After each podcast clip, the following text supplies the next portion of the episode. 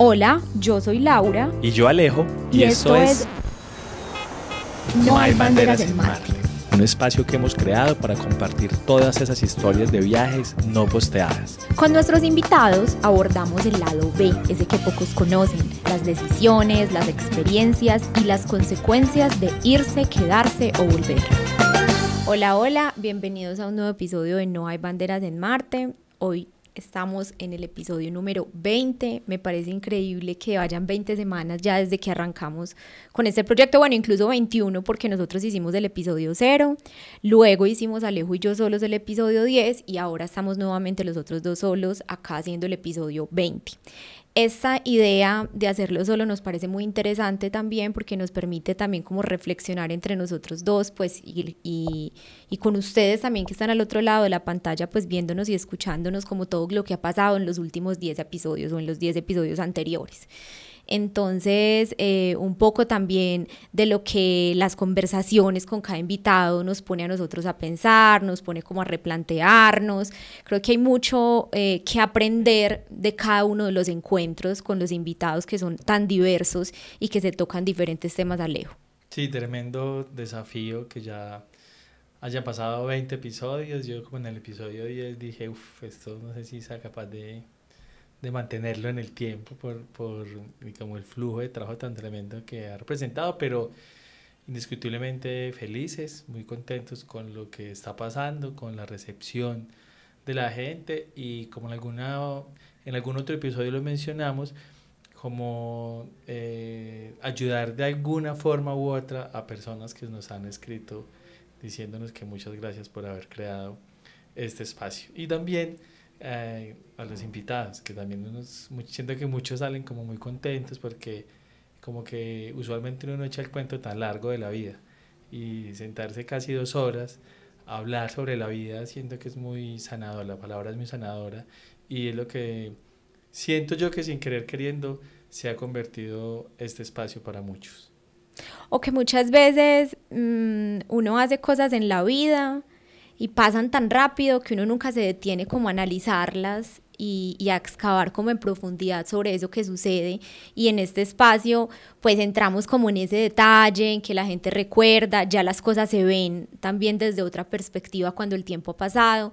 Entonces sí, también ha sido muy bonito eh, cada que terminamos un episodio como la sensación con la que queda el invitado de, de como todo el recuerdo y, y, un poco la nostalgia, un poco una cantidad de sentimientos que se empiezan a desprender de toda la conversación. Y es que en realidad el, los procesos usualmente se hacen después, como yo hoy todavía sigo procesando información de la que tuve, pues de la que adquirí cuando estábamos por fuera. Todavía sigo pensando, ve, mira, hubiéramos hecho esto, mira que esto era así, una cosa u otra, creo que eh, con el tiempo es que uno hace como las reflexiones o se da cuenta de cosas de la misma vida, le va mostrando cosas que uno vivió anteriormente. Inclusive revive uno como situaciones que, que uno de cierta forma como que anuló, como que olvidó y como que nunca más se devolvió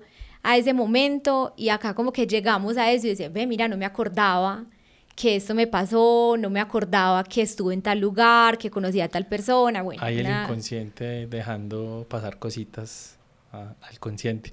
Bueno, también es muy importante eh, estos episodios, como dice Lauren, estamos los dos solos, para nosotros también bien enriquecedores porque eh, del 10 recibimos mucho feedback de, hey, chicos, deberían hacer esto, píllate esto. Y uno de los temas es como la reflexión sobre eh, como los topics que más han generado polémica, eh, polémica ruido, conversación. Debate. Pues unas, una, unas conversaciones muy sanas, muy enriquecedoras, que fue también el llamado que hicimos en el episodio 10 para los que de pronto han visto los últimos, episodios, los últimos episodios, los que son nuevos, y pues no han ido hasta, hasta los viejos. Y es que nosotros eh, también eh, queremos que esto se convierta en un escenario de, pues de, de conversación, de diálogo, de aporte alrededor de cómo es vivir por fuera y cómo es viajar. Eh, no peleas, no insultos, hacemos mucho hincapié en eso, no ataques personales. Por el contrario, es a, a, que enriquezcamos la experiencia y podamos de pronto a través de estas conversaciones, insisto, ayudar a, a otros, de alguna u otra forma. Inclusive mm, se me viene a la cabeza un mensaje que recibimos de una chica que nos proponía que por qué no creamos una comunidad de, de migrantes donde cada uno en realidad pudiera aportar algo y hubiera como una simbiosis. Puede ser un Telegram, puede ser un grupo, puede ser un canal de difusión. Bueno, no, no, no lo llevamos pues tan concreto como, como lo nombraríamos o en qué canal lo haríamos, pero sí como la idea de empezar a construir una comunidad en la que cada uno aporte un poco de lo que, de lo que ha vivido y que sí nos hemos dado cuenta que esas experiencias ajenas resultan siendo eh, como un apoyo muy grande para quien está viviendo la experiencia, apenas va a empezar, o para quien se está devolviendo, o para quien de pronto veía mm, la situación con unos ojos y ve, mira, es verdad que también puedo verlo así. Entonces, como que han surgido por ahí a través del feedback que hemos recibido unas ideas muy chéveres, pero sí es clave eh, que varias cosas, me parece muy importante mencionarlo en este momento. Y primero es que cada quien está hablando desde su experiencia personal. Es muy difícil eh, hablar, yo dar una opinión desde lo que viven otros colombianos u otras personas u otros migrantes u otros viajeros, seguramente la opinión que yo voy a dar y la percepción que yo tengo de algo pues es basado netamente en mi experiencia. Y creo que es una cosa de la que deberíamos concientizarnos más y es que cada uno eh, tiene unas circunstancias diferentes, unas condiciones diferentes y por eso también es lo que nosotros eh, hemos intentado hacer y es invitar diferentes personas, eh, diferentes edades, diferentes países, diferentes motivos de viaje, para poder como que llegarles a ustedes con un poco de diversidad y que entendamos que todo el mundo se está moviendo por una cosa diferente, tiene diferentes temores, lo que para uno resulta ser muy fácil, que puede ser irse a, no sé, a lavar platos en un restaurante y dice, pero pues me pareció breve, para otro puede ser muy complicado. Y creo que está un poquito ahí como el llamado y es como a entender que cada persona vive una historia diferente. Pues precisamente una de las cosas de las que ha generado mucho ruido es esa, y es en relación a, como a la percepción que se tiene sobre Colombia, que termina siendo de odios y amores. Eh, de muchos amores, pero eh, con mucha resistencia también a la situación del país, que no es nueva, es una situación que eh, la traemos de, no sé, parece que, que fuera como cultural el tema de la violencia y la inseguridad desafortunadamente es nuestra realidad. Y eso mezclado con el tema económico. Entonces, porque si alguien dice, es que yo vivo bien acá, a mí me ha ido bien laboralmente o, por temas eh, familiares, vivo muy cómodo, eh, no, no, esa, persona pareciese que no puede decir eso porque asumimos, inmediatamente asumimos que, por, que decir eso es estar negando o deslegitimando que hay muchas cosas que no funcionan bien en el país. Yo creo que todos, me atrevería a decir, pues que la mayoría o todos estamos conscientes de que hay muchas cosas, y no en el país, en el mundo, que no funcionan como deberían funcionar, que hay mucha desigualdad, que hay falta de oportunidades, que hay injusticias. O sea, que hay violencia, que hay eh, inseguridad, o sea que hay una cantidad de situaciones eh, sociales también y, de dinámicas que no las elegimos muchas veces nosotros como ciudadanos, sino que son cosas que van pasando y que, repito, no es solamente en nuestro país, sino en el mundo en general. Mm, pero decir, me gusta el país o estoy bien acá o estoy cómoda acá o cómodo, no quiere decir que se esté negando. La, realidad que tenemos, claro. Es que eh, ahí es donde quería llegar, y es que hay gente que en realidad vive muy bien acá. Hay gente que no tolera vivir acá, ¿verdad? Es que no... Y yo tengo que aceptarlo. Creo que en algún episodio lo mencioné. A mí me costó mucho volver. Cuando, eh, bueno, vámonos de Australia, no sé qué, toda la historia, bueno, la pandemia, yo decía, ay, otra vez a Colombia, pero... Y más del miedo a la seguridad, que yo sé que hay mucha seguridad, pero en realidad yo no tengo esa percepción todo el tiempo de inseguridad tan grande. Y si yo no la tengo, pues la hora menos, que es más tranquila y anda por ahí con el teléfono en la mano, ventana abajo. Eh, aparte del tema de la seguridad, yo pensaba mucho en el tema laboral y era como los miedos que eh, me generaba volver y como me había ido tantos años, no otra vez no poderme como enrutar eh, en, en, mi profesión. Eso me aterrorizaba. Yo decía, no, no puede ser, ya salí del mercado, ya la dinámica es diferente, y yo no estoy ahí, eso me da mucho miedo, más que la seguridad. Cada uno tiene un miedo diferente. Pero seguramente, si tú has sido una persona que cuentas la historia de que has vivido, no sé, de tus últimos 10 años te han robado cinco veces, pues seguramente... Que hay gente que, que, le ha pasado. peor incluso, pues que un le ha pasado. O sea, a la mamá de Laura se le metieron a la mm. casa, le tumbaron la puerta y le desocuparon pues los ahorros, bueno, le roban todo, literalmente. Sí, es horrible, la situación es horrible, pero eso no quiere decir que todos tengamos la misma realidad y que la versión mía no sea esa, no estoy, no estoy necesariamente deslegitimando la del otro, yo estoy contando mi versión y es muy difícil también en cada conversación hacer una salvedad por todo. Hay un combo que defiende Colombia a como de lugar y que no se puede mencionar nada malo de Colombia porque eh, eh, Dios, y patria, que está bien, yo eh, entiendo que, la gente que quiere mucho es muy vehemente con, con, con el país, eh, pero también hay que entender que hay gente que tiene percepciones diferentes y que tiene argumentos para estar muy en, desacuerdo con lo que pasa en Colombia, con nuestra historia, con nuestra cultura, con nuestra idiosincrasia, que también es respetable, cada uno tiene una historia diferente. El llamado es un poco a ese. Mm, yo personalmente y lo digo porque yo he pasado por todas. Yo he pasado de odios a amores. En a mí me importa un culo. En ese, no quiero ver por allá y si eso se hunde no me importa. Luego, no, pues, pues yo soy más colombiano que un berraco y me encanta la esquina y me encanta el parche de barrio y me encanta eh, hasta el aguardiente que después de años por ahí me ha provocado un aguardiente, cosa que no hacía ni loco. Muchas cosas van cambiando con la dinámica de vida, con las realidades que nos tocan en el momento. La realidad mía hoy no es la misma realidad hace 10 años. Entonces, hoy, en este momento, me preguntan, estoy muy contento en Colombia. Eh, es, un buen momento eh, laboral, como emocional. No sé si los años también le traen uno otra calma, estoy en un mood más Pero es tu historia. Es mi historia, exactamente. y no, hace poquito, hace cinco años yo decía, no, yo a Colombia no quiero volver. Quiero volver de vacaciones, que era, es algo que repite mucho la gente. Eh, yo voy por vacaciones, me encanta, pero yo allá no vivo porque se ve mucho de apariencias, eh, es una sociedad, eh, no lo digo yo, estoy repitiendo mensajes, es una sociedad muy hipócrita, allá roban, pues los políticos son lo peor, coincido en muchas de esas cosas. Creo que también es una cuestión de gustos y de sensibilidades. Hay gente que le encanta el sancocho, hay gente que lo odia. Ah, sí, total. Hay gente que le encanta el, parche de esquina, hay gente que dice qué cosa más aburrida.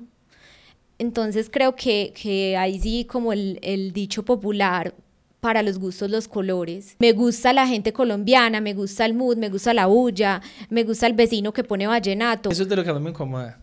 El ruido. El ruido.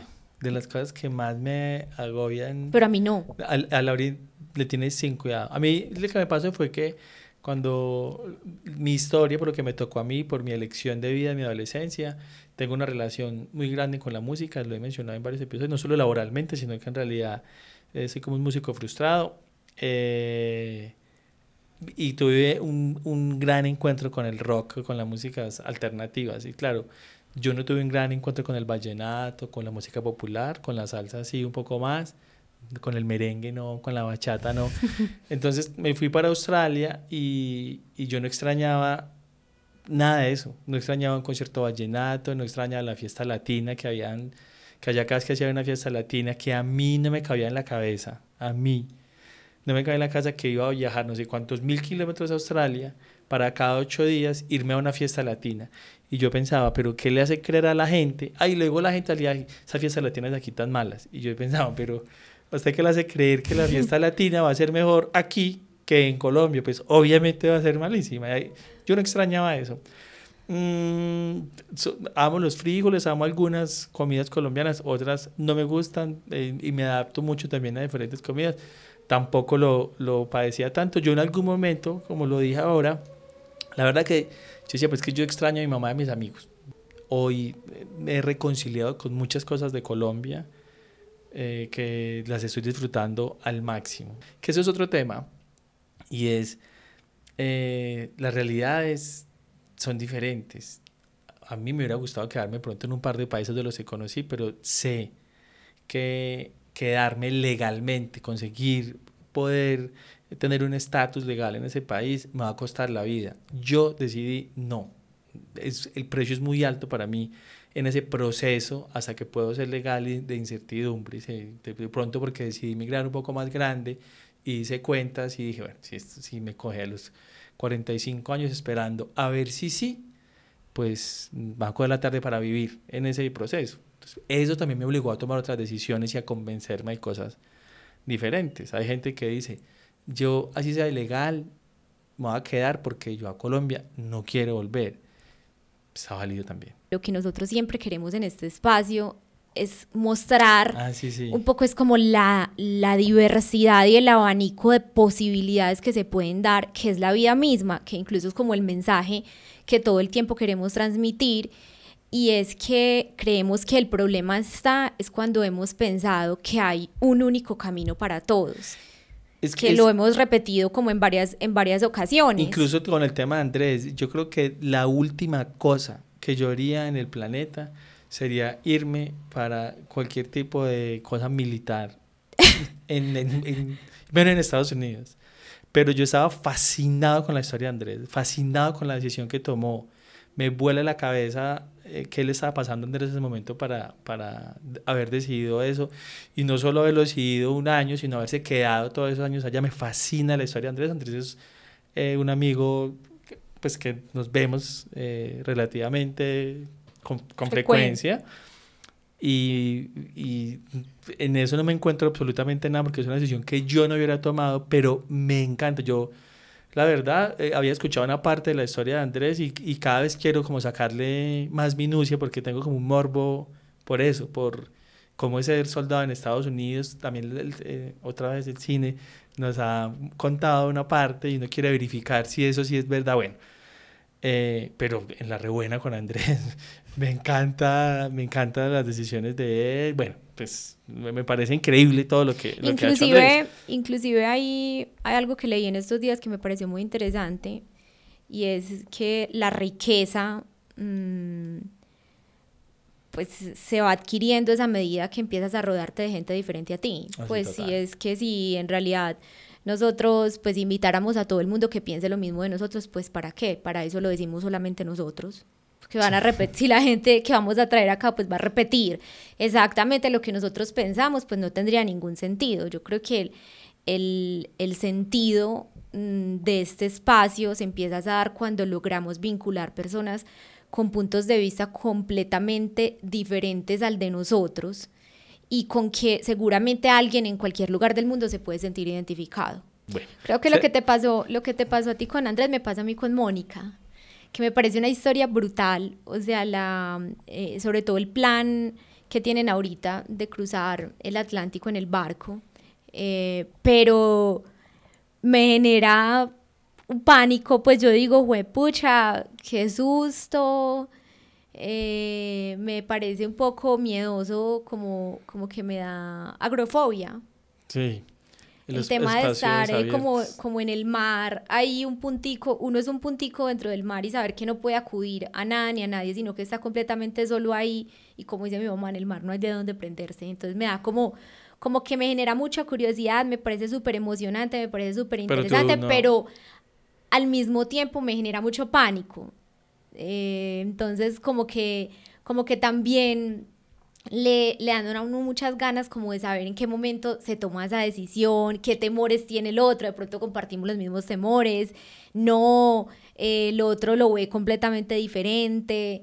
Entonces como que me parece muy interesante también esos acercamientos con visiones completamente diferentes de la vida. Bueno, y aprovechando em, eso que estábamos diciendo, que cada situación es diferente, las condiciones bajo las que cada uno toma la decisión, las motivaciones, las circunstancias, todo cambia, todo es muy particular. Eh, queríamos hablar un poco de cómo se dio la experiencia de nosotros, sobre todo siendo pareja, porque es un tema que nos han preguntado como varias personas y es, bueno, pero ustedes viajaron en pareja, entonces quien viaja solo muchas veces dice, ah, pero es que pareja es más fácil, o hay parejas que se acaban en medio de la experiencia. Entonces queríamos hablar un poco de qué fue lo que nosotros identificamos que fue como lo mejor de haber viajado en pareja, lo más difícil que nos tocó afrontar y qué de pronto nos ha ayudado como a sobrepasar esas situaciones que nos han parecido más complejas. Siento que es importante mm, mencionar es eso en relación a la edad. Yo siento que es diferente si tú estás con tu novia a los 20 años, los dos están en los 20, si están viviendo algo que se son a los 40 o a los 30. Creo que eh, eh, son diferentes momentos de la vida y se percibe diferente el viaje solo como en pareja. Entonces la versión de nosotros tiene unas, unas particularidades y que es de lo que vamos a hablar un poco para responderle también a mucha gente que tiene el plan de irse y, y piden como recomendaciones, como, hey, vamos en pareja, ustedes creen que es mejor esto o esto. Hay cosas que son muy poderosas. Yo voy a decir algunas de La Plata. Creo que es increíble porque en relación a nuestra historia, nosotros llegamos a Australia, en Australia se comparte incluso habitación, también lo hemos mencionado un par de veces, eh, se renta como una cama en una habitación. Y hay otra cama sencilla y duerme otra persona que eh, muchas veces tú no conoces pues nosotros no estamos acostumbrados a eso en Colombia, eso en Colombia usualmente eh, no se vive, no es muy común. Yo no conozco ningún caso en Colombia que pase eso. Entonces llegar a dormir en una habitación con alguien que tú no conoces, pues es supremamente difícil y por costos casi todos recién llegados lo hacen. Cuando tú vas en pareja, pues obviamente alquilas la habitación completa, cama doble y te evitas eh, esa situación tan difícil que es compartir. Pues compartir con un desconocido es ahí aprender, pues como conocer al otro sobre la marcha en medio de la convivencia. Yo tengo unas historias de eso. Tenía una amiga que era, que era una francesa y la, y la compañerita de habitación era colombiana y trabajaba en un bar hasta tarde. Entonces llegaba, no sé, a las 4 de la mañana, 3 de la mañana, no sé, a, pues de trabajar y ella para acostarse pues tenía que hacer, no sé, pijamarse o lavarse la cara, no sé qué, y ella muy cómoda prendía la luz a las 3 de la mañana, la colombiana a la francesa. Yo decía, ¿para quién se le ocurre? Eh, pasa. pasa, pasa. No, y esa es, esa es la de menos. Hay unos que llegan borrachos. Y se vomitan. Se vomitan, que también nos pasó. Llegó borracho y se vomitó en la habitación cuando nosotros se levantó, de una piscina de vómito al lado. O que llegan también borrachos y se llevaron una amiguita. Y que conocieron en medio de la fiesta. Tres. tres. Y bueno, así como esas hay miles. Bacano que nos escriban eh, si tienen historias de esas, porque hay muchísimas. Eso de viajar en pareja es extremadamente cómodo. Hay otro tema eh, y es en el caso cuando viajas con visa de estudiante, eh, hay algunos países que permiten que uno de los dos estudie y el otro no. O sea, como en el caso de... De Esteban en Canadá. De Esteban, que fue uno de los primeros episodios, que es uno paga y el otro trabaja. Entonces, tienen los dos las mismas condiciones de la visa pero solo están pagando eh, una educación que es de lo más costoso que hay. Pues cuando tienes visa estudiante que alargas para quedarte, mucha gente se va a estudiar genuinamente, pero muchos se van a pagar y a pagar y a pagar cursos para ganar tiempo y poder trabajar y ahorrar. O, o, o para poder empezar el proceso de una residencia, pero la forma de hacerlo inicialmente de la gran mayoría es como eh, estudiantes. O sea que em, podemos concluir de lo que dices, y es que no solamente es más económico todos los gastos eh, que representa el irse, como la visa, el curso, eh, la matrícula, sino también los costos de manutención en el lugar donde uno va a llegar. Pues mercar es más, más fácil, pagar la habitación, pues son dos personas trabajando para el mismo mm, para la misma bolsa, para el mismo bolsillo, entonces como que esa, esa situación eh, es favorecedora económicamente, es mucho mejor, mucho más fácil, se hace mucho más fácil. Sin embargo, eh, también es difícil mm, a veces el tema de, de, manejar el dinero.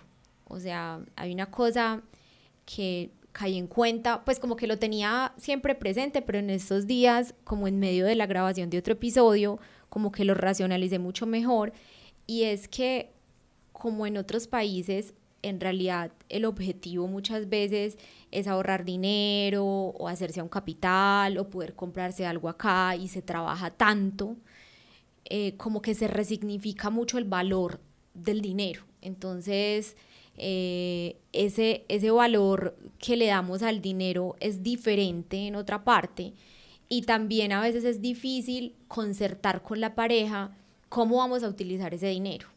Entonces eso es un tema que a mí me parece, que me parece pues como muy álgido y muy, y muy delicado, porque los dos estamos trabajando, los dos estamos haciendo plata, pero puede resultar que tú quieras gastarte ese dinero en una cosa, tú quieres viajar y yo quiero ahorrar para comprarme algo acá en Colombia, y entonces ahí es cuando a veces siento que, que el viajar en pareja, el migrar en pareja, a veces puede ser muy peligroso porque terminas limitando al otro, porque hay alguno que termina imponiendo cosas sobre el otro y otro que termina accediendo sin querer. Y creo que esas dinámicas que se generan de no estoy completamente convencido, pero accedí por ella o accedí por él, creo que a la larga eso puede traer muchos problemas a la relación. Pero también creo que es un poco, pues, pues pasa las relaciones ¿no? Uh,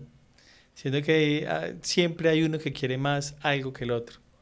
Lo que pasa es que es diferente cuando son como de pronto cosas más cotidianas o más banales. Pues como que eh, de pronto tú no quieres ir a cine hoy y yo sí, ay, pues vamos siento a cine. Que, eso siento que lo que pasa cuando, es, eh, cuando uno migra, las decisiones que se están tomando muchas veces son, trascendentales. son muy trascendentales, son de la vida, se nos vamos o nos devolvemos, nos quedamos, aplicamos a, a, la residencia o... O, nos movemos de ciudad porque en esta ciudad no está funcionando bien y es volver a empezar en otra ciudad, bueno, nos movemos de país. Entonces, sí siento que eh, como que cada decisión pone en juego muchas cosas. Entonces, o los esfuerzos que se hacen en otros países a veces son muy grandes laboralmente. Entonces, como que también uno empieza a cuidar un poquito más porque dice, no, si me acabo de partir el lomo como me lo partí. Eh, para ganarme esto y no me lo va a gastar. O estoy haciendo lo que no me gusta. Exactamente. Y, no me lo voy a gastar. Mal. Eh, mal gastado. Entonces, como que la piensa uno dos veces y también está dispuesto a hacer unos eh, sacrificios que de pronto no haría en Colombia. Me refiero no sé, en cuanto a las salidas, en cuanto a, no sé, comprar ropa, en cuanto a algunas cosas que, que también pues, culturalmente uno va cediendo mucho cuando, cuando está en otro país. Entonces, eso lo hace muy difícil. Otra cosa que es difícil, eh, siento yo, es, las relaciones sociales. A veces, cuando uno va en pareja, pues se eh, arma, eh, pues como que diríamos, como una, una protección entre los dos y entre los dos eh, la logramos y el tiempo libre pues casi que lo pasamos los dos y es más difícil o uno más bien no se obliga a socializar tanto como si estuviera solo, casi que si está solo dice, parce, pues va a salir. Tengo opción. Va a ir a ver qué.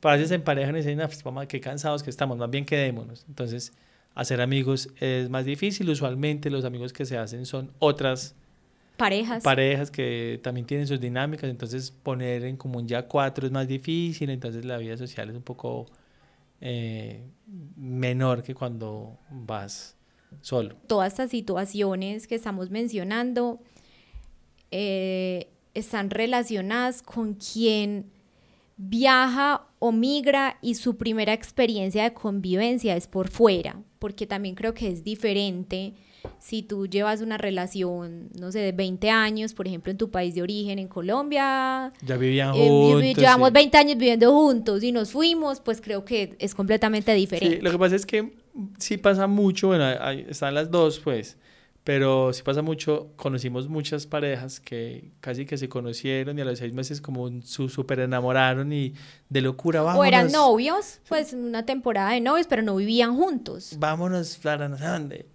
Y sí, sí, el, el primer...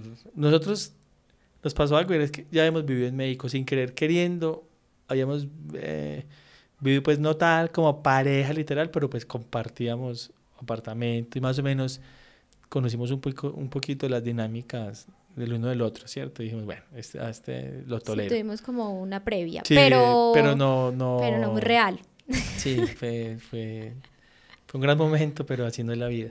Y, y pero mm, creo que las, nuestras discusiones no fueron por convivencia, que sentíamos que era una constante. No, sí, sí tuvimos una por un comedor. Ah, bueno, pero nada, pero no, me refiero es porque que en la cotidianidad, ya cuento el comedor, la, la, la cotidianidad pues de de no sé es que no limpia mucho que es casi una constante. que, es la constante es, ay, es que él no limpia es que las chicas limpian más y los chicos no les gusta limpiar y yo no le voy a limpiar a nadie, o de que la de unos amigos que dejaba que el chico dejaba la, la crema de dientes destapada y ella o los pelos de la barba los pelos de la barba bueno eh, lo del comedor con Lauri fue que compramos un comedor. En Australia pasa algo y es que no sé si todavía pasa la gente dice que en Estados Unidos pasaba hace muchos años no sé si todavía pasa y es que la gente tira las cosas eh, en muy buen estado. Nosotros casi que hablamos en el primer apartamento con cosas que recogíamos de la de La calle. Eh, pero no teníamos comedor, no habíamos encontrado un comedor. Entonces dijimos, pero, pero necesitamos un comedor. Uno no, uno no sabe lo importante que es un comedor hasta que no lo pues si, no lo tiene dice, parce, si hace falta mucho una mesa donde poner. Donde comer. No, y que es como el centro de reunión para hacer cosas. Entonces, bueno, teníamos comedor y, ay, muy mal, chica, no, pues compremos uno. Saquemos de los ahorritos que traemos. Y Laura es, es muy minuciosa con, con las cosas. Le gusta mucho la decoración. Entonces, fuimos a una cosa de segundas, obviamente no nuevo, y encontramos un comedor como le gustó a Laura. A mí también me encantó. No era que le gusta a Yo dije, pero sí, es, es muy lindo los dos. Súper de acuerdo. Y compartimos apartamento con una brasilera que se llama Gabriela, muy querida Gabrielita, que entiende un poquito español. No sé si, yo creo que ya no sabe esta historia. Pues Gabriela, parece increíble, en el, mismo momento se encontró un comedor en, la, calle. calle. E iba con unos amigos brasileños y dijo, hey, ayúdenme a hallarse como a la casa que en la casa no tenemos. Pues Gabriela, cuando llegamos a la casa, había, había ya un comedor. No muy bonito. Feo, muy, feo. Muy funcional. Pero de feo. Feo, sí pero muy funcional. Tenía seis puestos. El de nosotros que habíamos comprado tenía cuatro. Entonces, yo, bueno, y la hora, pues Gabriela de muy buena onda nos llevó el comedor a la casa. Lo cargó. Lo cargó. Entonces decíamos, ¿qué hacemos? Tiramos el comedor que nos dio Gabriela, pero pues ¿cómo vamos a tirar el comedor si ella lo trajo? Y el de nosotros que es más chiquitico, en la de los balcones son muy grandes, eh, en la gran mayoría de, de, las propiedades, entonces yo dije, pues ese lujo no me lo había dado en Colombia, saquemos nuestro comedor al balcón gigante que tenemos para desayunar en verano. Pues Laura regañadientes aceptó sacar el comedor. No, pero yo nunca estuve convencida de esa idea porque yo decía, pero ¿cómo vamos a coger el comedor nuevo por el que pagamos, nuevo, pues para nosotros? Era de segunda, pero para nosotros era nuevo y pagamos por él. ¿Cómo lo vamos a sacar al sol y al agua? Pues era un balcón con techo. Pero, al agua. pero no, pero se va a volver mierda. Eh, pues en efecto lo sacamos ahí un tiempo. Y luego regalamos el, el... Ah, no. Luego, sí, un tiempo, nos fuimos con el comedor feo y le regalamos el comedor bonito a Gabriela. Y Gabriela, Gabriela se fue de la casa a vivir con otros brasileños y se llevó el comedor. Pues habían pasado cuatro meses y Laura no hacía el duelo del comedor. Que el comedor, que mi comedor, que el comedor, que el comedor, que el comedor, que el comedor. Pero yo decía, es que si yo compro el comedor que me gustó, porque yo me tengo que quedar con este AFS en mi casa?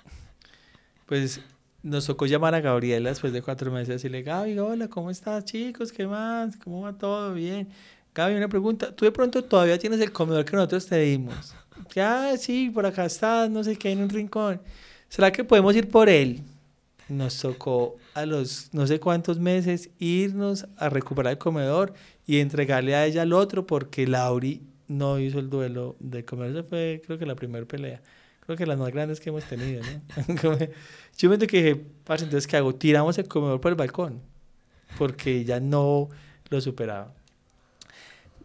Eh, una, una, me costó, me costó porque era mi primer comedor. Es que yo nunca había comprado un comedor. Pero fue, yo decía, no puede ser que, como, yo pensaba como, parce, estamos trabajando súper duro, como que estamos apenas adaptándonos acá, yo con mi pelea con el inglés y encendidos por un comedor, yo decía, no puede ser, no puede ser. Bueno, se recuperó el comedor y, y ese comedor quedó en ese apartamento, ¿no? Se quedó un amigo con le dejamos el apartamento, quedó el comedorcito ahí, nos sirvió mucho, muy bonito. Si encuentro una foto la voy a montar.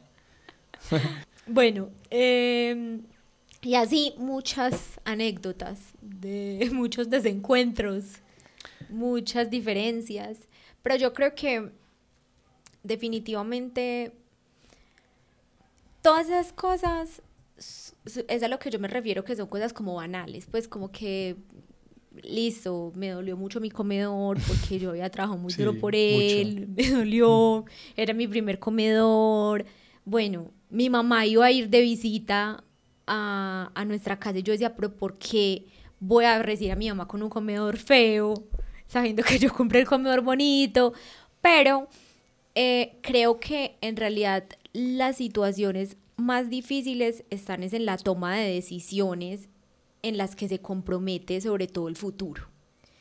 Eh, y es, nos vamos a quedar, nos vamos a ir, estoy aburrido, yo ya no quiero estar más acá, pero yo sí, pero aplicamos a una visa juntos, mi visa depende de la tuya, si yo me voy, te daño tu proceso.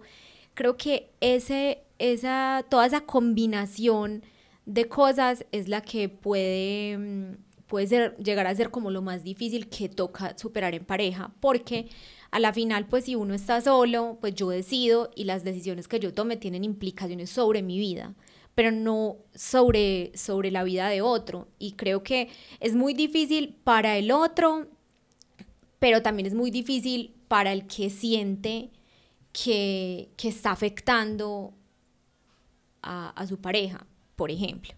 Eh, yo personalmente tuve como un episodio, mm, bueno, como que se cambiaron los papeles. Cuando recién, recién llegamos a Australia, Mm, al siguiente año Alejo se devolvió porque Alejo dijo yo no quiero estar acá, estoy demasiado aburrido, no me gusta la vida acá, no estoy contento con ese trabajo. Mucho orden para mí. Yo tenía un trabajo en Colombia, no sé qué, y, y había pedido una licencia y Alejandro se, pues lo conversamos y en ese momento yo le dije, la verdad, pues yo me gasté mucho dinero para venir acá y creo que un año no es suficiente para perfeccionar mi inglés.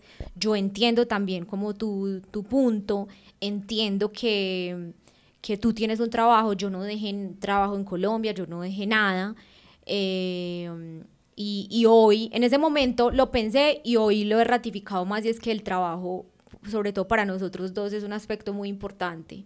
Entonces en ese momento le dije, yo entiendo lo que tú estás sintiendo, entiendo lo que estás viviendo, devuélvete tú y yo me quedo, creo que eran como por ahí siete u ocho meses más y nos vemos en Colombia. Y esa fue la decisión. Alejandro se vino para Colombia y eh, yo me quedé en Australia. Y ahí tuve como la oportunidad también de vivir un poquito más de un mes como la experiencia de, de, estar sola, que sí es completamente diferente. Compartiendo habitación. Compartiendo habitación. Eh, por ejemplo, hay algo y es que tú dices, bueno, voy a comprar un carro. Comprar un carro en pareja es mucho más fácil que decir, bueno, me compro un carro solo. Compro un comedor en pareja es también. más fácil, bueno.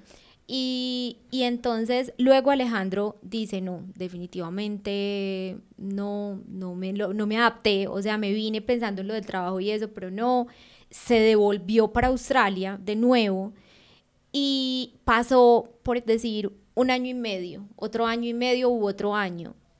Y yo ya dije, ahora sí, yo ya me quiero ir. Y yo ya dije, yo Y él ya dijo, pero yo no, yo estoy súper amañado, estoy súper contento, eh, ya como que hice el duelo del trabajo y estoy es como ya como en, en otro momento, en otra etapa disfrutando y yo ya decía, no, yo ya creo que el inglés se chuleó, creo que ya conocí acá y creo que ese fue un momento muy difícil para ambos porque yo sentía que, que también el, el yo no estar completamente feliz allá, pues le estaba dañando la experiencia a él.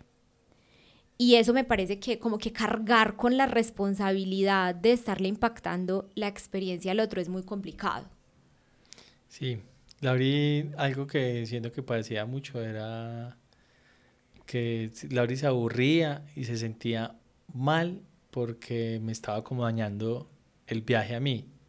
Sí, como que, que eh, insisto en esto y es que se hace una inversión, en el caso nosotros pusimos una inversión grande, pues los ahorros que nos gastamos para llegar allá, para pagar eh, los colegios y eso, más el esfuerzo físico, el haber dejado el trabajo, haber dejado la vida, es una decisión muy tremenda y como que alguno de los dos se aburrió y le está dañando la experiencia al otro y eso... Y uno siente que es muy injusto, porque digo, pues si él está contento acá, o sea, lo amo con toda mi alma, pero si él está contento acá, pues porque yo tengo que dañarle su experiencia, pero también yo cómo voy a demostrar algo que no estoy sintiendo. Si yo ya no quiero estar acá, ¿cómo hago para decir, no, sí, qué nota, vamos a salir, vamos a hacer, qué rico, sí, vamos a, a fijarnos este objetivo y vamos a hacer este proyecto? Y creo que lo que nos ayudó a nosotros como a superar ese momento tan difícil fue el encontrar, encontrar una cosa que nos motivara mucho a los dos y creo que ahí fue cuando llegaron los viajes. Ahí fue cuando decidimos, vamos a priorizar también dentro de, de esa vida y dentro de, de todo lo que estamos haciendo acá, los viajes como un punto donde convergen como los intereses de los dos, algo que disfrutamos mucho los dos y que también eh, se podía. Y creo que también hay un tema ahí, eh, y lo hablamos en el episodio con Marlon García, en Estados Unidos es tener los objetivos claros, es tener los, los objetivos eh, en pareja. Sé que cada uno tiene unos objetivos personales, en el caso mío pues el inglés era un gran desafío, pero creo que para ese momento unos amigos nos dijeron, hey, ustedes cumplen con todos los requisitos para aplicar una residencia eh, permanente y es fácil porque no lo intentan. Entonces también creo que eh, cuando los dos nos sentamos y dijimos, hey, ¿será que de pronto lo intentamos? Ya con la residencia permanente pues sería fácil como ir a Colombia y volver a intentar a ver si pasa. Sumado a algo que nos generaba, eh, lo de la residencia era como un objetivo a largo plazo y a corto plazo para poder eh, lidiar con lo, con lo que estábamos viviendo de pronto en temas de aburrimiento y eso era viajar, viajar mucho a Asia. Y creo que eso, la mezcla de esas dos cosas nos... Lo que pasa, lejos es que hay una situación que por lo menos a mí me pasó en algún momento y es que uno, uno no tiene tan claros los objetivos. Pues uno, como que un día uno se levanta y dice, bueno, pues sí, estaría bien quedarme acá. Y al otro día te levantas y dices, no, pero yo no me veo acá el resto de la vida. Y al otro día te levantas y dices, no, yo creo que me quiero devolver porque estoy demasiado cansada y no aguanto estos trabajos y no aguanto este ritmo. Y al otro día dices, pero me hace mucha falta mi familia. Y de pronto al otro día dices, mmm, tienes un día libre y te vas para la playa y dices, no, qué maravilla. Eso, entonces, sí, otro ese vaivén. Y el otro día vienes a Colombia de paseo y dices, no, pero aquí tampoco.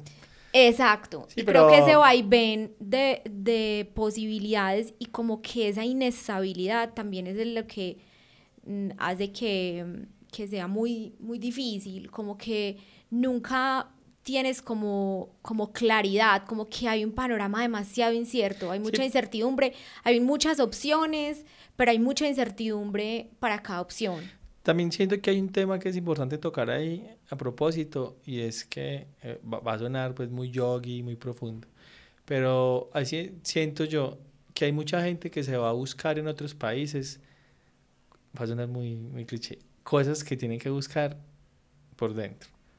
Sea, en realidad, a veces irse ayuda, pero en realidad hay cosas que tienen que resolver internamente y muchas veces se le culpa a la situación o se le culpa al país, es que acá, es que no qué, es que sé qué. Y en realidad creo que hay mucha gente que en, en, esa búsqueda, que está válida, que está bien, pero a veces hay momentos que hay que reflexionar un poquito, es, eh, puede que no sea el país, Puede que soy yo el que tenga que solucionar cosas para poder disfrutar eh, esto, para poder pasar un periodo de tiempo acá y para poder fijarme unos objetivos. Porque mucha gente se va en busca de resolver cosas que no las va a encontrar, no, no siempre, muchas veces en otro país, son cosas que tiene que resolver usted. Lo que pasa es que mm, lo que pasa es que irte muchas veces como de tu entorno sí te permite como, como llevar a un nivel de conciencia superior tu existencia.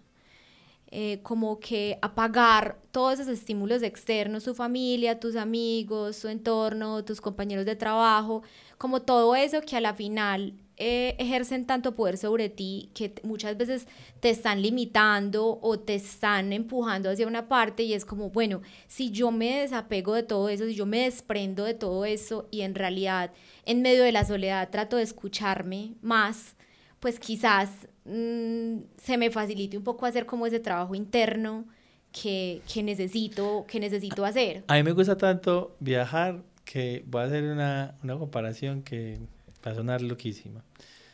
Y siento que eso puede ser como eh, mucha gente ahorita que está tan de moda el tema de los hongos y de las plantas ancestrales y las plantas sagradas como también forma de terapia o los alucinógenos. Que inclusive Australia ya lo... Ve, por cierto, que Australia ya, tiene el, el, MDMA mm. y, y los psilocibes como forma de terapia. Eh, que hay puertas que usted de pronto no quiere abrir. A mí lo que me pasa con eso, con el, con el ayahuasca y con el DMT y los hongos y eso, es que yo lo respeto mucho, lo valido mucho para el, al que le sirve, me parece brutal, eh, pero siento que no todo el mundo está eh, preparado para eso y que eh, hay puertas que si de pronto usted no está preparado, no está seguro, es mejor no abrir, porque luego cerrarlas es un problema. Siento que a veces los viajes pueden generar eso que siento que irte solo puede abrir una puerta que luego no sea tan fácil de cerrar. Hay, pero hay que abrirla. Creo que, que ahí volvemos a lo que hemos conversado tú y yo muchas veces, y es que, pues si tú estás bien, ¿para qué vas a buscar más? ¿Cierto? Si tú te sientes en ese momento bien, ¿para qué voy a ir a abrir una puerta que no necesito abrir, ¿cierto? Pero si yo no me estoy sintiendo bien, pues yo creo que no puedo parar de buscar y seguiré abriendo puertas mm, hasta que encuentre algo. Estamos haciendo, está muy profundo, está, haciendo, está haciendo muy profundo esto. Está, y, y, oye, temas que no sabemos tampoco, yo no, soy ni, ni, ni, ni, psicólogo. Retomando un poco lo que decía ahorita, de que se sienten muchas culpas por cómo, cómo la decisión que yo tome o cómo mi estado de ánimo puede impactar al otro, yo creo que eso también tiene mucho que ver, es con que Mm, cuando tú viajas, resulta que ninguno tiene una red de apoyo eh, exclusiva, sino que mm, de pronto las relaciones que se empiezan a tejer son relaciones que nacieron de, de, la pareja. O sea, nosotros llegamos a tal lugar y ahí establecimos unas relaciones con tal pareja o con tal persona no, no es el círculo al que Alejandro pertenece y es el círculo cómodo para Alejandro. No es la familia de Alejandro, no son los amigos de toda la vida en quien puede recurrir Si, si quizás las cosas no están muy bien por acá, bueno, tú tienes con quién hablar, tú tienes... Y creo que eso es muy complicado. Hay varias cosas. Uno, eh, hay un tema ahí y es que cuando tú estás en, en tu ciudad, mm, con tu familia cerca, tus amigos cerca, pues si uno discute o pasa algo mal o algo me está incomodando y quiero eh, como hablarlo con alguien, sí, quiero pues decirle, ahí, parce, voy, no sé, voy a hablar con, con, mi amiga y le voy a contar que algo no está funcionando bien o, o, de alguna forma le cuento si no quiero contarle literal.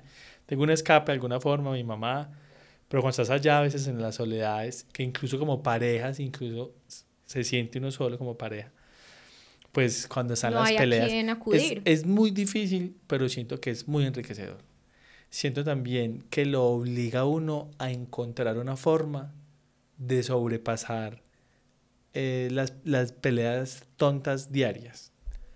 Que a veces en la cotidianidad, pues uno como está tan cómodo y lo más fácil es pegar y ah, madre con los amigos y ah, madre con la amiga. Y luego nos reconciliamos. Allá casi que era, pues, era obligación eh, contentarnos, encontrar como una metodología para, para... Es que no tenía nadie más. Y eso genera una sensación de cuidado por el otro muy grande. Si yo te veía aburrida a ti, si ya parece, no es que ella no tiene nadie más acá y pues soy yo, entonces voy a tratar de ser más conciliador. Y, siento que viceversa. Y, pero en la, y, y con las parejas, con los, con los amigas parejas que teníamos, siento que se, que se hace mucho más hincapié en algo que es muy común y es la solidaridad de género. Siento que de pronto las, las chicas pues buscan, hacen como combo de amigas, porque es que pasa algo por fuera.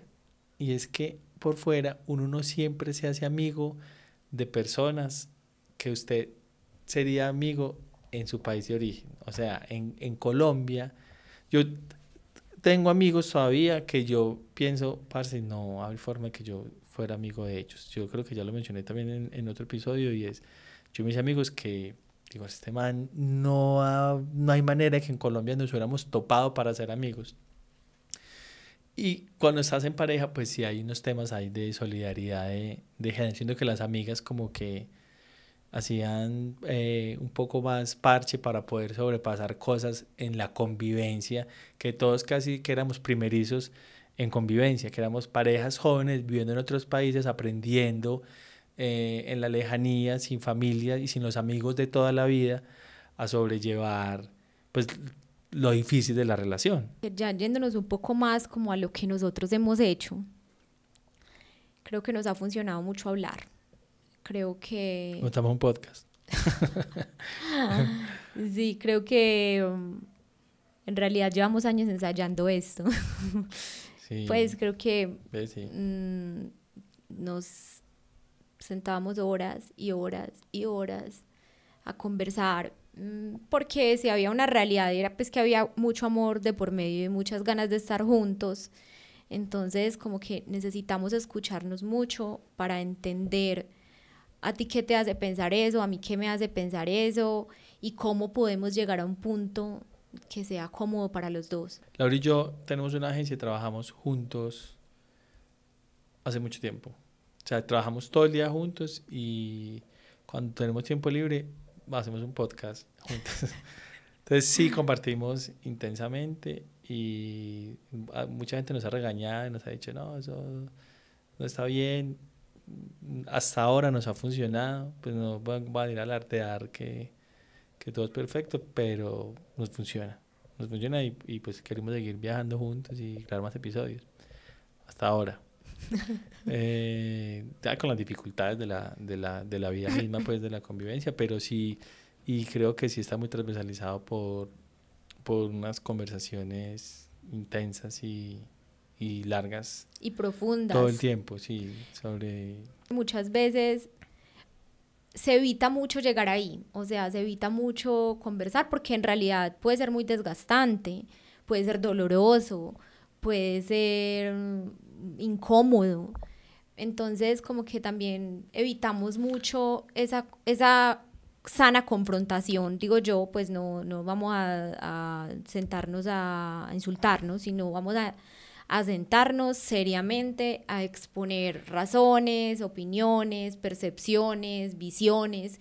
Y creo que mm, como evitamos tanto eso, muchas veces vamos acumulando y vamos acumulando y vamos acumulando. Y cuando ya nos damos cuenta, pues no hay vuelta atrás porque hay tanto daño que se ha hecho, hay tanto que se ha guardado y, hay una fractura tan grande que no, que no se pudo, que no se fue como, como cerrando a poquito, sino que en realidad es una brecha tan grande que eso ya no hay como cerrarlo.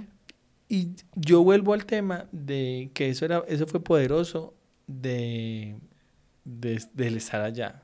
Es que estábamos un momento tan solos que, que teníamos que hablar el uno con el otro. Pues, o sea, la soledad, el no estar al lado de las familias y de los amigos de cada uno, de, cada uno de los dos lados, pues casi que nos obligaba a estar el uno con el otro y a sentarnos en, realidad a, a, creo que a construir también algo, algo juntos, ¿cierto? Como a, que a mirar la forma en que los sueños y las formas tuyas se encontraran con los sueños y las formas mías. Ahora, siempre decimos algo y es que cada uno tiene como unos no negociables, o sea, cada uno, cada ser humano pues tiene unos límites y, y a veces pedir que, que transgredamos ese límite es pedirte que dejes de ser tú y pues tú no vas a dejar de ser tú ni yo voy a dejar de ser yo.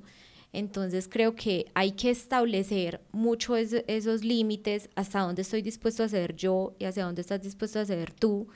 Y a partir de ahí, pues generar esas conversaciones que nos permitan llegar a acuerdos. Siempre hay que ceder. Me dice mañana, Alejo, mm, creo que tienes que mutilarte. Ah.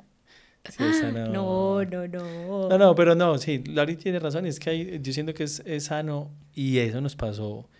Parece que éramos más como en un podcast de, de salud. De, no, de, terapia, de, pareja. Pero, pero sí siento que el viaje, porque es que los, los, viajes son muy intensos y el vivir por fuera, verdad, hace que las relaciones son muy intensas y, y la experiencia de nosotros fue, fue, sí fue un poco esa con todas las dificultades de, de sentarnos a decir, parce, yo en esto no voy a hacer nada, esto soy yo, esto hace parte como de mi, de mi ethos, de mi razón de ser y eso no lo vamos a, a, creo que te va a tocar ceder a ti si no, si no te gusta y viceversa.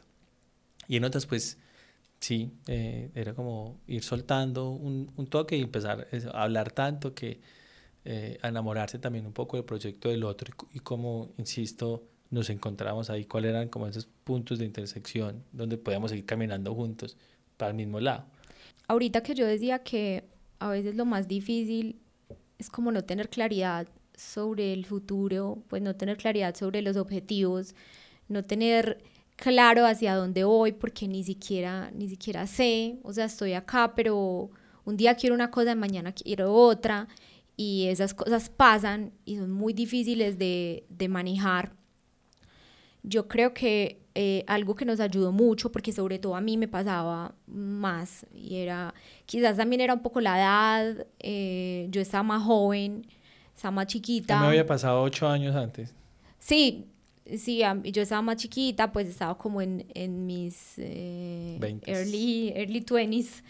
Y, y como, que, como que me sentía tan confundida, pero tan confundida con respecto a la vida. O sea, que decía, es que profesionalmente no me siento segura con nada. Si pienso en el, en el lugar donde quiero estar, no me siento segura con nada.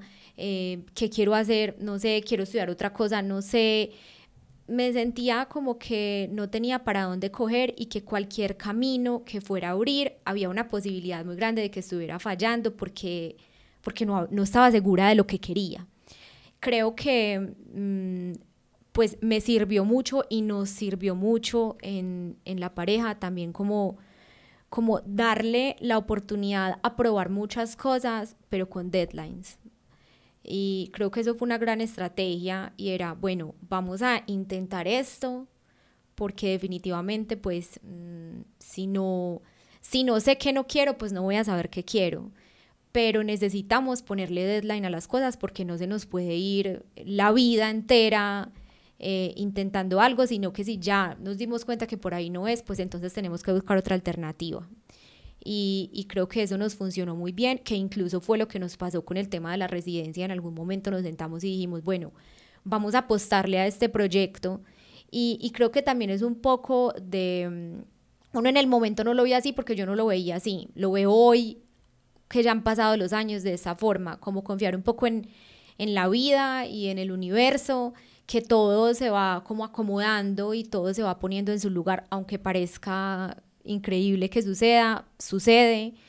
Y, y yo decía, bueno, vamos a apostarle a una residencia sin estar segura de quererme quedar en otro lado, pero existe la posibilidad y no la queremos desaprovechar, vamos a meternos por este camino y dijimos, vamos a intentar tanto tiempo, en este tiempo normalmente sale esto. Pues toda la gente que empezó el proceso con nosotros le salió antes.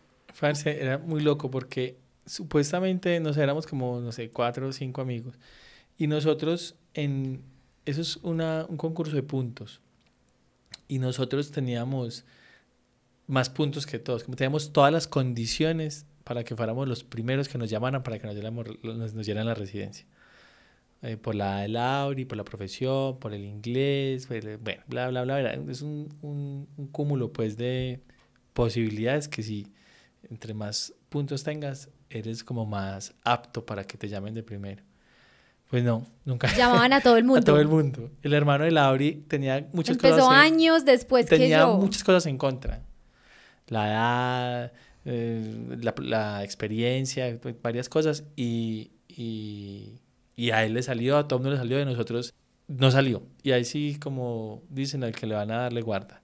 Entonces ahí fue cuando, cuando también mmm, me ponía mucho a pensar y decía, también es como que la vida misma le va hablando a uno y el universo va acomodando como todo, todas esas piezas del rompecabezas y como que se te van incluso cerrando puertas y a medida que unas puertas se van cerrando, pues otras se van abriendo.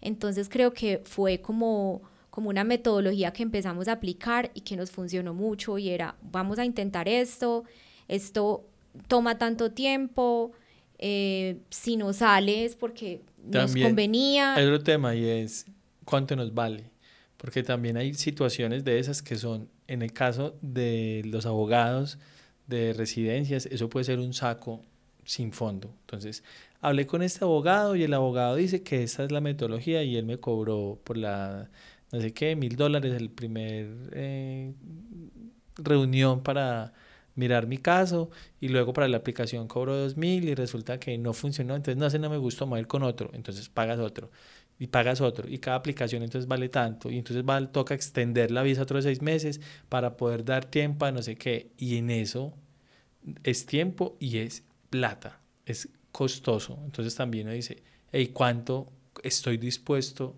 a invertir en esto? Es como una opción de un negocio. Voy a meterle 5 mil dólares y voy a esperar un año juicioso a que me salga. Si no, listo. Fue que... En un año cierro la puerta, sin culpas, sin remordimientos, lo hice, le metí todo, lo intenté Ahora, y no funcionó. Hay gente que dice, parce, yo voy a intentarlo hasta que me echen de acá pues a empujones. También está válido. Hay gente, que, hay gente que lo ha logrado así. Yo escuché el caso de una niña que presentó el IELTS, que es uno de los exámenes de inglés que, que sirve para para aplicar a la residencia que ellos piden como un, un examen. El IELTS en esa parte del mundo es como el más conocido y lo presentó 20 veces para sacar el puntaje que necesitaba. Pero mm. quizás esa chica está demasiado clara que era ahí o ahí. Pero yo digo es cuando sí, uno... la realidad son diferentes. Cuando uno está tan confundido que uno dice como que, ¿será que es acá? Ah, pero ¿será, que no? Pero ¿será que no? Total. Entonces, muchas veces uno dice, o sea, definitivamente lo que yo quiero es esto o esto. Y lo que me cueste y lo que me toque. Pero cuando uno tiene como un abanico de posibilidades y no sabe ni para dónde coger, entonces yo siento que, que establecer como tiempos, deadlines y, y probar y, y tantear el terreno, pues puede ayudarle a uno como como a ir delimitando ese camino y cómo voy girando por aquí, por aquí, por aquí, hay, por aquí. Hay algunos muy determinados y muy seguros de lo que quieren. Y, y está bien, está bien por ellos y dicen, para lo que me cueste lo voy a hacer. Descubrieron que querían eso en la vida y está súper. Hay otros que, que no y también está bien buscar. Un día nos sentamos tú y yo como en medio de, de, de, la realidad pues que estábamos viviendo, que era, listo, la residencia no salió, mmm, ya se acabó el deadline de estar acá, ¿qué vamos a hacer? Y creo que la gran conclusión a la que llegamos después de muchas horas de desvelo y de, y de hablada era, vamos a seguir buscando y si se nos va la vida, buscando, pues ese es, esa es nuestra, como nuestro propósito. Y ahora que mencionas eso, creo que todo se cruza. El, eh, nosotros usualmente cuando planeamos el podcast como que tocamos unos puntos que no lo planeamos mucho, tocamos, eh, bacán hablar de esto, de esto, y este se nos fue como por otro lado también, pero todo se encuentra. Y vuelve a lo del principio. Cuando nos fuimos a ir para, para, para a, a ir de Australia, dijimos, vámonos de Australia entonces, obviamente uno le pregunta a los amigos y a la familia. No, íbamos, no veníamos para Colombia, pero pues íbamos de Australia y no, no, sabíamos qué iba a pasar, porque todo es incierto. Si uno no tiene un pasaporte de otro país, todo es incierto. Entonces, el único pasaporte que tenemos es colombiano. Y eh, muy posiblemente, pues acá, sin querer queriendo, terminamos. Entonces empezaron a preguntar, hey, parce, ¿qué? ¿Cómo está Colombia? Y empezó todo el punto no, no, no, no, esto se está hundiendo para que no vayan a venir, ya estoy estando allá, haga lo que sea para quedarse, pero, y, es, y yo decía, parce, no, pero ¿cómo van a decir eso? Y ahora yo, ¿qué, qué hago? Yo ya aquí no, no doy más, estoy mamado, puta Colombia. y son versiones, no, y son versiones, la gran mayoría decían que no, que esto era lo peor del mundo, y a, y a muchos de esos, que es lo más paradójico, que yo siento que están bien económicamente, laboralmente. No que se los, imagina uno en otro lado. Felices, parchando, que yo veo que no aguantarían tres meses en otra parte del mundo diciendo, por acá no vuelvan, que eso es lo peor. Hay de todo. Ah, perdona ahí el, el paréntesis, pero siento que sí se cruza un poco Una cosa con, con, la, con la versión de cuando uno está ya tomando esas decisiones tan, puta, ¿qué hacemos? Y, y... Caso, un día dijimos, eh, quizás nuestro propósito en la vida es buscar y buscar y buscar. Y, y, y, esa va a ser nuestra vida vamos a seguir buscando y buscando. Los deadlines son en, voy a intentar esto, pero le voy a poner fecha a esto. ¿cierto? Voy a intentar, le voy a ponerle fecha a esto, voy a irme por otro camino que este no es, voy a irme por otro camino que este no es, hasta que, hasta que, yo no sé si es que uno lo encuentra o la vida también con los años hace que uno tenga más capacidad de adaptabilidad a cosas, o deja de priorizar, o deja de cambiar los imaginarios, de pronto cuando tienes 20, pues sueñas con También unas cosas como yo quiero ser el gerente de Coca-Cola, y de pronto mm, a los 25 dices, en realidad, si quiero hacer eso, ¿para qué? Si ni siquiera me interesa ser gerente de, nada. Entonces voy a buscar en otro lado. No sé, puede ser eso, puede ser que lo encuentres o puede ser que, que también vayas cediendo a unas expectativas que tenías o vayas modificando esas expectativas hacia otro lado, encuentras el bienestar en otras cosas. O es que ni siquiera es que lo encuentres, sino que el vivir la vida misma eh, te va mostrando que no, que no quieres, pues que no, pues como, como que puedes ir limpiando un poquito el camino y como ir, ir limpiando un poquito el camino, pues te hace sentir un poco más cerca de eso. Hay gente que le gusta mucho la plata y la tienen clarísima. Dicen, yo estoy por fuera del país porque acá hago plata y tengo, no le doy mente a nada. Tenemos un episodio que grabamos hace poco de un chico que eh, más o menos eh, tiene esa idea dice, yo soy súper pragmático, eh, soy como un hombre de negocios y eh, voy por ahí dentro de un tubo y no, no me ocupo preocupándome por otras cosas. Como hay otros que nos han escrito en esas discusiones que leemos, en muchos mensajes privados diciéndonos, eh, yo en realidad no migré por una situación económica, yo no me fui por, por necesidad buscando hacer plata, sino buscando otras cosas. Creo que también diferentes generaciones buscan cosas diferentes. Como que tenemos mucho miedo, tenemos mucho miedo de fallar. Y, y, ahí es un poco donde vuelvo y conecto yo con lo que tú mencionabas ahorita de los hongos y de abrir puertas. Si yo estoy bien, pues para qué voy a, voy a exponerme quizás a fallar o a vivir un momento incómodo, pues si estoy bien. Pero si yo no me estoy sintiendo bien, si no estoy plena con lo que estoy viviendo, pues igual si fallo, pues voy a seguir mal. yo pensaba También te, te, dabas palmaditas en la espalda tú sola. No, pero pues yo sí pensaba eso, o sea, como que o sea, lo peor que puede pasar es que siga tan confundida como estoy. Pero me quité una duda, una, una duda más que le sumaba a esta situación. Ahora, no todo el que viaja es porque está mal. O sea, no todo el que. Ah, no, yo porque... de mí. no, pero digo que también, que también, eh, como se ha vuelto eh, tan eh, como aspiracional el tema de viajar y conocer el mundo entonces siento que también mucha gente me motiva a decir, hey, parce, yo quiero ir a, a, conocer eso, a vivir esa experiencia, a buscarme también. a experimentar. sí, de, pronto el que busca, está buscando, se deja convencer de eso, es porque algo no lo satisface de pronto del todo eh, como lo está haciendo. A veces uno se va para darse cuenta que acá estaba feliz. ¿Cierto? Puede pasar. En esa, en esa ida a, a, encontrarse con algo mejor, resulta que a veces se encuentran con que, con que lo mejor estaba acá. Bueno, hay de todo. Como para cerrar, que empezamos hablando como de parejas y eso, pero para cerrar un poquito eh, como esta conversación de nuestra experiencia juntos, eh, creo que sería chévere si compartimos, Alejo, como como unas recomendaciones que para nosotros mm, son como importantes o fundamentales a la hora de, sobre todo de, de viajar, pero más, más migrar, donde, donde pues no, no, estás vacacionando, sino que te estás quedando un periodo muy largo e inclusive quizás estás tratando de hacer una vida en otro lado.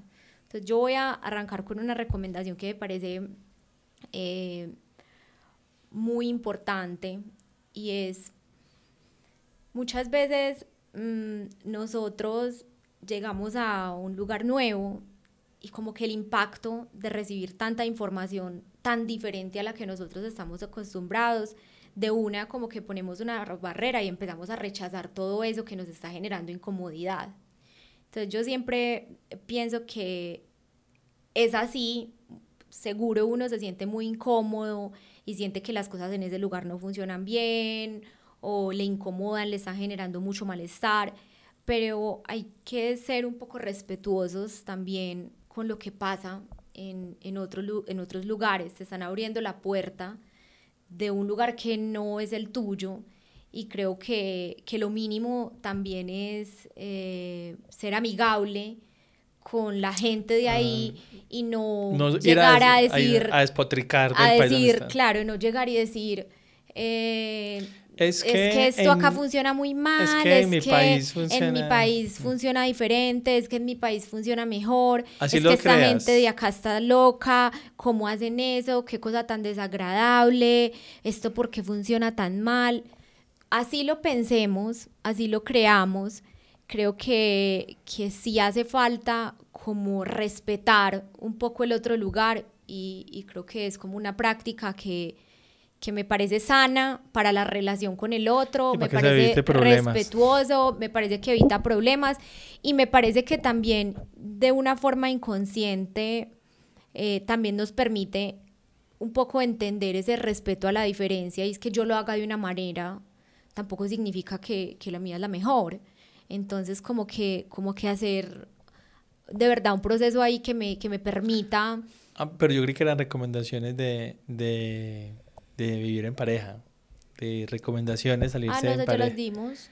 Ah, no, yo tenía... Ah, en pareja. ¿Tenías Pues, más recomendaciones? No, no, pues desde que los mencionas me pusiste a pensar como algunas recomendaciones de... Hay unas recomendaciones que Laura está mencionando, fue que nos, pues que nos preguntan mucho en mensajes, como, padre, es que yo me voy dentro de seis meses, ¿qué recomiendo? Pues hay una lista infinita de, de cosas. Yo creo que en pareja, y en pareja... Bueno, es que en pareja ya, ya muy duro, No, no, yo pero- no sé qué más recomendar. No, no, no, yo en pareja, sí, es- sí es verdad, verdad, de verdad, de verdad, eh, tener muy claros los planes. O sea, aseguren que los dos eh, van para el mismo lado y no para lados diferentes, porque con tanto esfuerzo allá... hablen, un hablen, des- hablen, sí, hablen. Mucho, mucho, mucho. El planning es, es re clave. A recomendaciones en general, eh, antes de irse, creo que hemos dado muchas también y es eh, ahora la cabeza. Open minded, no, no, a- como dijo Lauri, a donde fueres, haz lo que vieres. Y es, eh, es, es un poco loco ir a imponer las formas tuyas en otra parte.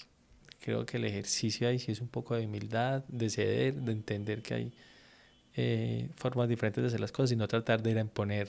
No, y que la la, la respuesta más uno. fácil que un local podría darte es, pues, si a usted le gusta tanto en su país, Y vino a rajar de o este, si a usted le incomoda tanto como lo hacemos acá, ahí está la puerta. bien pueda comprar un tiquete y devuélvase. Sí, es- esa es esa es una clásica que le pueden que le pueden responder muy fácilmente y uno pues bien sensible es que lo discrimina. Eh, hay que respetar. Indiscutiblemente hay que respetar. A veces para evitarse problemas. Así no te parezca la forma, pues No, y malos ratos también, ni siquiera lo pensemos eh, exclusivamente por el otro, sino que si yo todo el tiempo estoy haciendo esa comparación y me estoy como dando pues mala vida con eso y es que igual voy a estar allá, pues no sería más cómodo en realidad tratar de desapegarme un poquito a mis formas y darme como la oportunidad de, de conocer nuevas y, de aprender quizás eh, cosas que yo, por ejemplo, siento que hoy eh, nosotros mm, conservamos muchas cosas que aprendimos en otras partes y que nos dimos cuenta que funcionaban mejor para lo que nosotros considerábamos y que así estemos ahora acá en Colombia, pues las Tratamos queremos seguir de- haciendo porque nos parece como que están estar bien en la casa sin zapatos. por ejemplo, estar Sí. en la, o por ejemplo, ser muy respetuosos con una fila, o por ejemplo, que si hay mucha gente se va a montar al ascensor, pues no me voy a, a embu- a embutir allá con todos, Ah, me paso empujando. sino no espero, o, o por ejemplo, así mismo de este lado para el otro, si me subo a un ascensor, siempre voy a decir buenos días, buenas tardes, así conozco o no conozca a la gente, que en otros lugares no lo hacen, pero a mí me parece que es una buena práctica que tenemos acá y que no me quita nada. Entonces también como que, que bacano esas cosas que sí están al, al alcance de nosotros, están en nuestras manos, que yo identifique que funcionan mejor en otro lado y lo que funciona mejor acá, y pues ¿por qué no armo ese cadáver exquisito con lo que yo sí puedo hacer? Entonces, eh, creo también eso, que estar como todo el tiempo con la cabeza puesta en el lugar en el, del que tú eres, que dejaste, también limita mucho tu experiencia. Entonces es como una buena recomendación. Bueno, hay una que, que me dejó muy marcado con en el episodio de Marlon, que, que ya lo hemos mencionado dos veces en este, en esta grabación de Marlon García, hombre sabio. Y es eh, no crean que la gente tiene obligación con usted. Si un amigo les dio la mano porque es un querido y este se fue antes, o un familiar, una tía, un primo, el hermano, eh, la misma mamá, que tienen obligación en ayudar. Eh, por fuera la gente está resolviendo la vida.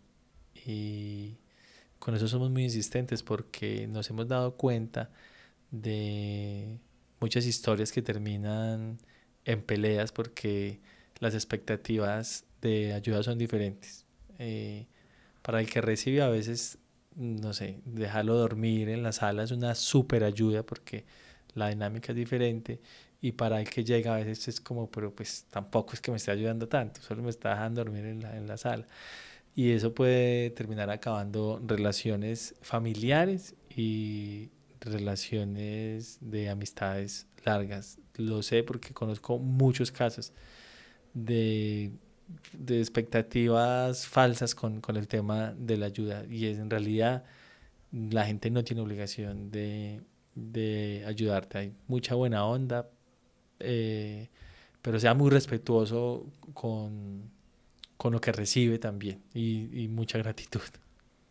Sobre todo por lo que hablábamos ahorita, Alejo, y es la resignificación del dinero.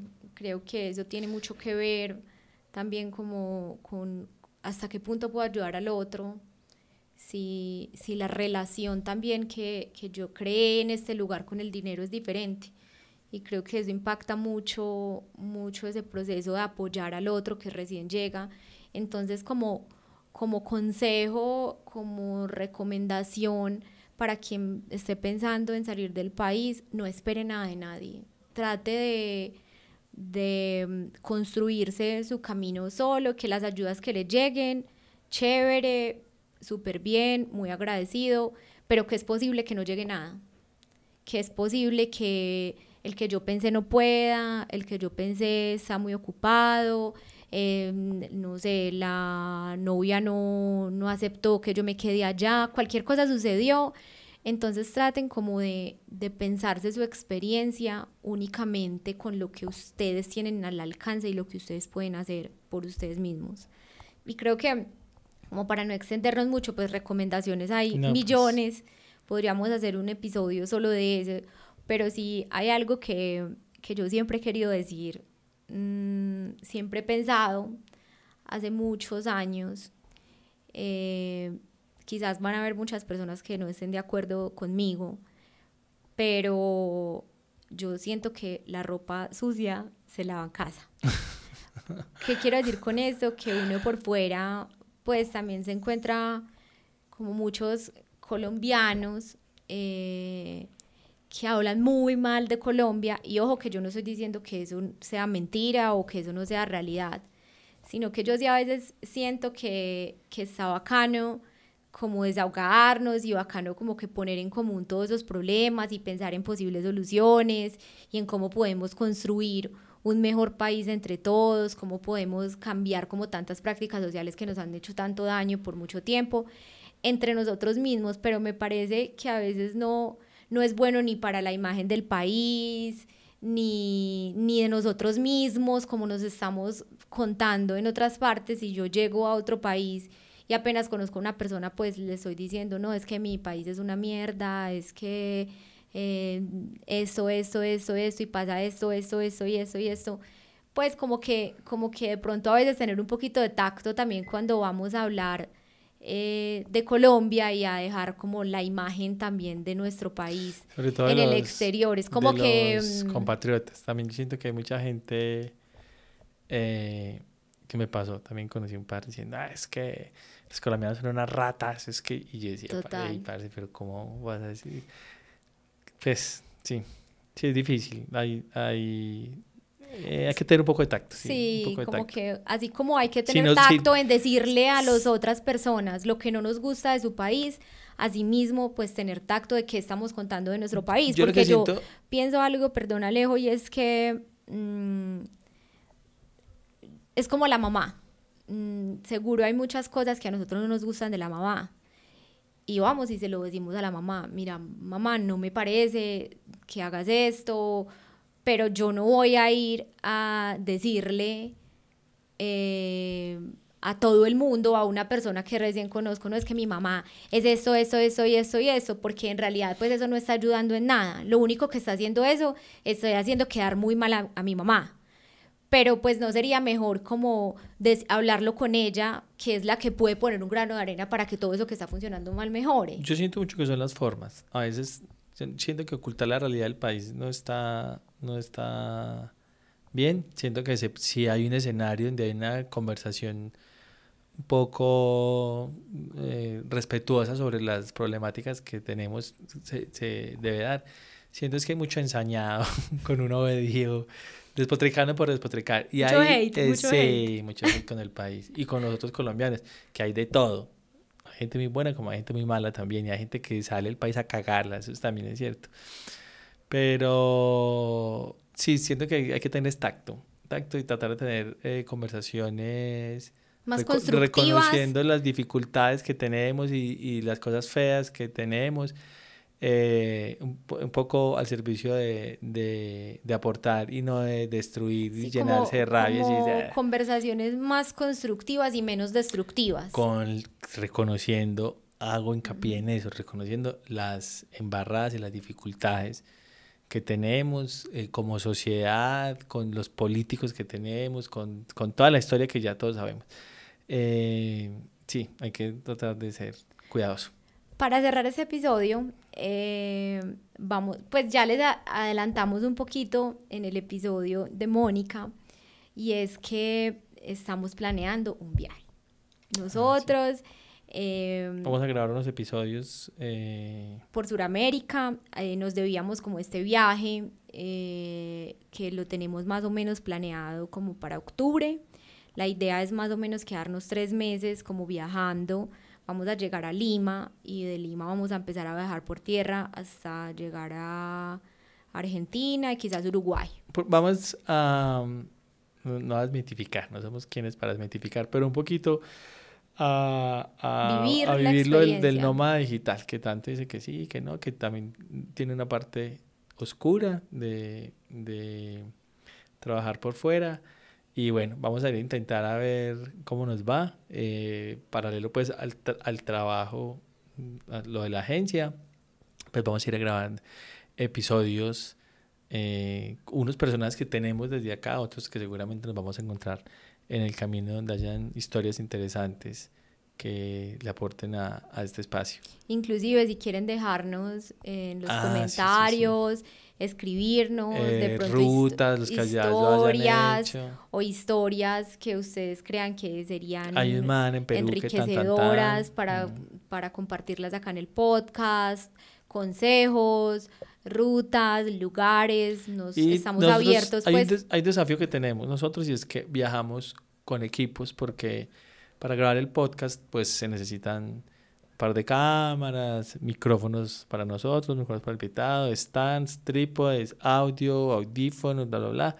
Creo que ese es un, un, un desafío que, que tenemos como empacar, hacerlo lo más liviano posible tratar sin perder un poco como, el, como los estándares que eh, los grandes estándares un poquito perder la calidad pues de, de que tenemos en el, en, el, en el podcast gran desafío sí la verdad es que mmm, usualmente nosotros sí viajamos con cámaras pero no con tanto como en este momento los cables, el recorder. lo vamos a hacer o sea sí vamos a ir como más pesados de equipos pero estamos muy contentos, estamos muy emocionados porque desde que llegamos a Colombia no hemos hecho un viaje largo, como pues tres meses, como que siempre lo máximo que nos hemos ido es un mes larguito, eh, que nos fuimos para México y otro mes larguito que nos fuimos para Cuba, pero pues sí nos debíamos como un, viaje más largo y dijimos, bueno, vamos a ir a vivir la experiencia de nómadas digitales, sobre todo porque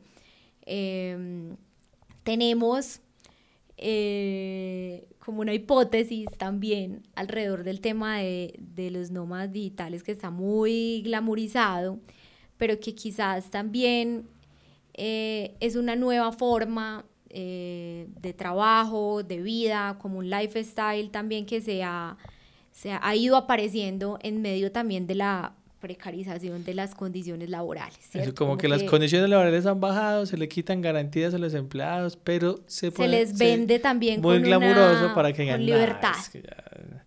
entonces, bueno, vamos, también vamos, un poco a, como a, pillar, a, pillar a ver, lo a ver bueno qué y lo malo, ya les vamos contando. Mientras creo que vamos a mostrar un poquito como un poquito de contenido contándoles cómo es los desafíos de ir también trabajando y grabando los episodios viajando por tierra y, y, y grabando episodios. Seguro, por ahí estaremos como compartiendo, compartiendo como el eh, todo el, la bitácora del, del viaje. Vamos a estar haciendo mucho preguntándoles, como, hey, ¿cómo es? Eh, ¿quién, alguien en Perú que lo haya hecho y que nos, que nos, que nos ayude, que precisamente para, para eso también es este espacio, para, para que nos ayudemos para enriquecernos eh, con conocimiento. ¿Hace cuánto tomamos la decisión? Eh, más o menos hace como 20 días o un mes. No, yo creo que más. Pues venimos, no, no, venimos hablándolo hace mucho. Ah, sí. Pero, pero, sí, la decisión. sí, ya como la decisión.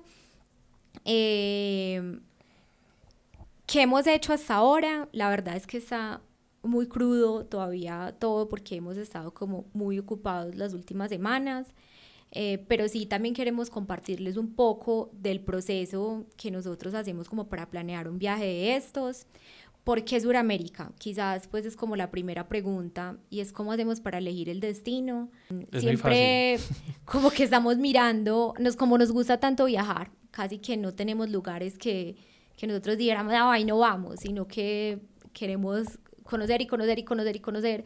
Entonces siempre estamos mirando qué es más conveniente, o sea, en, dependiendo del lugar del mundo en el que nos encontremos, qué es lo más conveniente para hacer desde acá en términos de distancias, de facilidades, de rutas y de dinero. O sea, también... Muy importante que, dinero. Que nos sale más económico, ¿cierto? Entonces siempre estamos como como mirando, mirando, mirando, mirando, bueno, ¿qué nos convendría en este momento? ¿A dónde está barato? ¿A dónde nos rendiría la plata? Con el poder adquisitivo que nos sale mejor. Y pues Suramérica en este momento es una muy buena opción. También es un viaje que nos debíamos, que Alejo hizo hace muchos años y lo tenía ahí como pendiente para repetirlo juntos.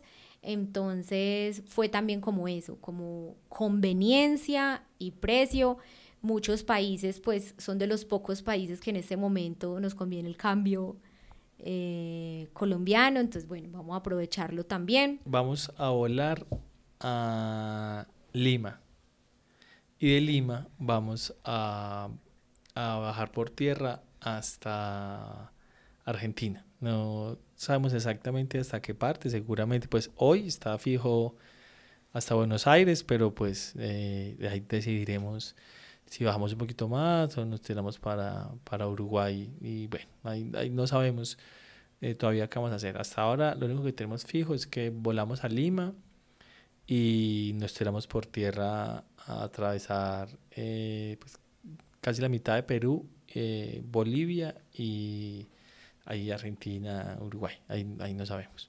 La verdad, no somos muy planeadores, o sea, nos gusta, inclusive por eso nos gusta viajar larguito, porque nos gusta también como, como fluir con el momento y con el lugar, como que si llegamos acá y nos gustó mucho, pues qué bueno podernos quedar más días, por eso no somos nada amantes pues como de tours, ni excursiones, ni nada de esas cosas, sino que nosotros seamos como también un poco dueños de, de nuestro tiempo y de, y de nuestras decisiones. Bueno, yo creo que con esto... Nos despedimos. Eh, sí, fue es un episodio bien particular. Diferente, ¿cierto? Sí, fue ahí como fluyendo. Eh, como un, poquito de todo. hablamos hasta. Si no nos entienden, nos cuentan. si somos muy enredados. Sí, mm, de todo terminamos hablando. nos fuimos con el tema de la relación un poco más profundo de lo que esperábamos, pero bacano también. Como un poco compartir la experiencia de nosotros de, de cómo ha sido y por fuera y cómo está haciendo también en este momento. Bien a todos, muchas gracias por eh, acompañarnos en este episodio número 20. Eh, vienen unos invitados muy buenos, con historias muy poderosas, así que sigan conectados. Eh, yo la, la, metodología que recomiendo para el contenido es ver los highlights en Instagram. ahí se enamoran del personaje y van a ver la, la historia completa en los que nos quieren ver en YouTube, los que no en Spotify, en Apple, en cualquier plataforma de, de podcast. Bueno, muchas gracias por llegar hasta acá, por escuchar y o ver todo el episodio. Eh, bueno, queríamos compartirles como un poquito también de nuestra experiencia, de nuestras percepciones, un poco también de nuestras opiniones. Yo creo que también es chévere eh, que ustedes nos conozcan un poco mejor también a nosotros, entonces como que tener estos espacios nos puede acercar un poquito más que en los otros episodios, pues siempre tratamos de darle protagonismo al invitado y a, y a su historia y a su experiencia. Eh, cuéntenos, por favor, qué les pareció este episodio. Eh, cuéntenos si tienen algunas recomendaciones para nuestro viaje, si tienen algunas historias chéveres por ahí que conozcan y que nos puedan contactar con la gente. Estamos siempre súper pendientes de todo lo que nos escriben, de todos los comentarios, de todos los mensajes que nos envían. Eh, los que nos han escrito saben que a veces nos demoramos, pero que siempre respondemos todos los mensajes. A todos, a todos estamos ahí respondiéndoles uno por uno, agradeciéndoles mucho a las personas que se toman el tiempo de enviarnos unos mensajes que definitivamente, o sea, nosotros nunca nos imaginamos de verdad que esto nos iba a tocar el corazón de esta forma. Entonces ha sido muy muy especial y lo mínimo que nosotros podemos hacer es, es devolverles como en agradecimiento todo eso que ustedes hacen por nosotros. Entonces... El otro episodio que hacemos solos va a ser en el, el 30. Eh, entonces ahí los dejamos descansar un poquito de nosotros porque vienen unas historias top, top. Eh, muchas gracias entonces por estar acá. Recuerden que pueden suscribirse a nuestro canal de YouTube. Yo sé que hay muchas personas que nos siguen en Instagram. Eh, pero pues el episodio completo, como dice Alejo, está en YouTube o está en Spotify. Todo lo que ustedes nos, nos comenten ahí, la suscripción, el like, todo eso, pues es como la forma en la que nos pueden a nosotros eh, dar a entender que les gusta el contenido que estamos haciendo y también como animarnos pues a seguir, a seguir adelante y seguir metiéndole a este proyecto. Entonces, bueno, que estén muy bien, nos vemos la próxima semana con un nuevo invitado. Chao, chao. Gracias, chao.